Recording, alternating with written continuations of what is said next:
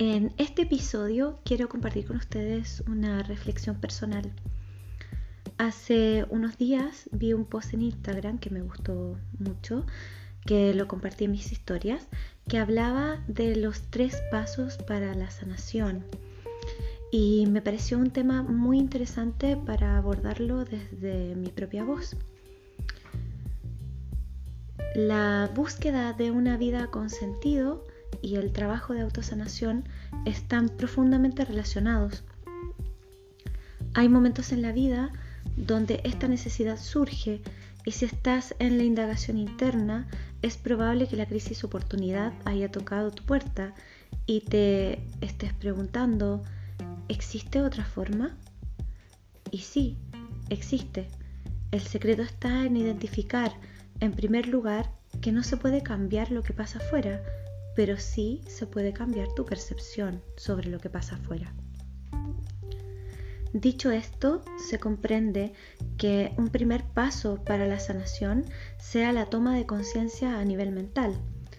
Aquí reconoces que tienes patrones mentales heredados, creencias familiares, sociales, enseñanzas culturales, que definen y colorean emocionalmente tus explicaciones sobre lo que te pasa en la vida y dirigen tus reacciones de forma automática. Es la toma de conciencia de sobre cómo repetimos todo lo que no ha sido gestionado en nuestro interior. En este nivel observas la huella psíquica de tus experiencias de infancia que no pudiste procesar, heridas de abandono, de rechazo, escasez, y las partes reprimidas de ti mismo que han quedado en la sombra. La inversión de pensamiento y la observación de patrones aplicados en la bioneuroemoción me han ayudado mucho a tomar conciencia del rol que ocupaba en mi propio sistema familiar y a entender lo que estoy repitiendo o intentando compensar. La finalidad de esta etapa es poder adquirir una comprensión más amplia de lo ocurrido y la resignificación de estos hechos, lo que te acerca a la comprensión y al perdón de ti mismo y de los demás. Acá entramos en la fase de tomar una conciencia emocional. Las emociones acumuladas en la psique cuerpo requieren de ser liberadas en un nivel no mental. Este proceso en mi vivencia puede tomar más tiempo que el cambio de percepción mental, que suele ser bastante rápido. No estamos acostumbrados a lidiar con nuestras emociones y este proceso nos invita a aprender a gestionarlas. Como explica el Dr. David Hawkins en su libro Dejar ir, el que estoy leyendo en este mismo podcast, es frecuente que las emociones se repriman y supriman a nivel mental, lo que conduce a negar que son mías y proyectarlas en el entorno, lo que en psicología llaman desplazamiento. Cometemos el error perceptivo de creer que otros, otras personas, los acontecimientos que ocurren afuera, nos hacen sentir de una u otra forma.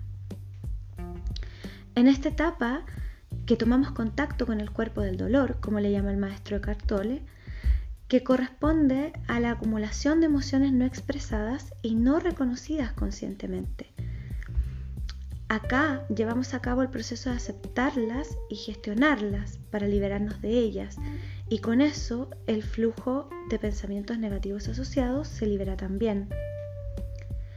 Aceptamos entonces que somos como una olla a presión de emociones y que esa presión busca salir aprovechando cualquier oportunidad que se presente en las cosas cotidianas que nos suceden en la vida.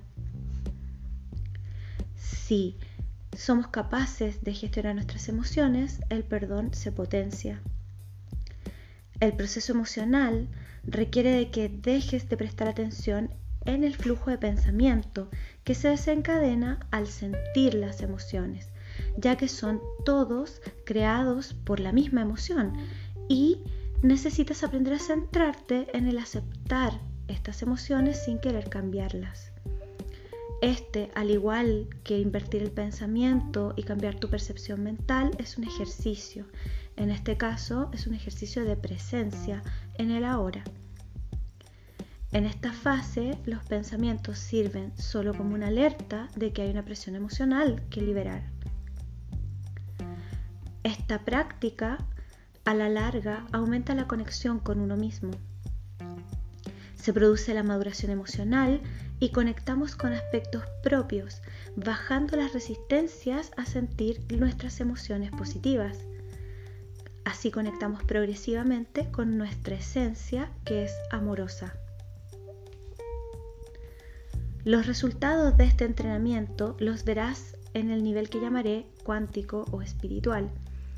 Al cambiar nuestra percepción y entregarnos a la liberación de las emociones enquistadas, se producen cambios en eventos concretos, materializándose esta nueva forma de sentir y de pensar en el mundo.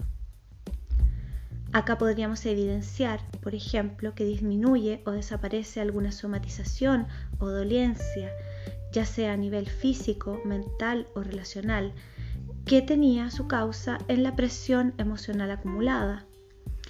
Al ya no ser necesaria la gestión inconsciente del cuerpo de estas emociones, ni estos pensamientos repetitivos que se derivan de las mismas, el síntoma se va. Aumenta nuestra confianza en nosotros mismos y en la vida, al ser conscientes de cómo todo está conectado y tiene sentido. Esto nos lleva a ver nuevas oportunidades, ideas y soluciones que antes no podíamos acceder desde el nivel de conciencia previo. Aumenta el bienestar y la seguridad que podemos brindarnos a nosotros mismos, deshaciendo las creencias limitantes que habían controlado nuestra vida previamente y vinculando con nosotros mismos desde el amor. Este último nivel solo puedes comprobarlo por ti mismo a través de la práctica continua de los dos primeros pasos. La vida es un continuo proceso de evolución y aprendizaje. Cada desafío y caos es una invitación a desaprender y soltar aquello del pasado que nos limita. Sanar es aprender a vivir en el ahora, observando cómo la vida nos pone siempre en las situaciones perfectas para favorecer nuestro desarrollo. Para terminar, y parafraseando a mi maestro Enrique Corbera, recuerden, la tempestad siempre está a favor del marinero, ya que no se hacen buenos marineros en mares en calma. Gracias por escucharme y apoyar mi proyecto.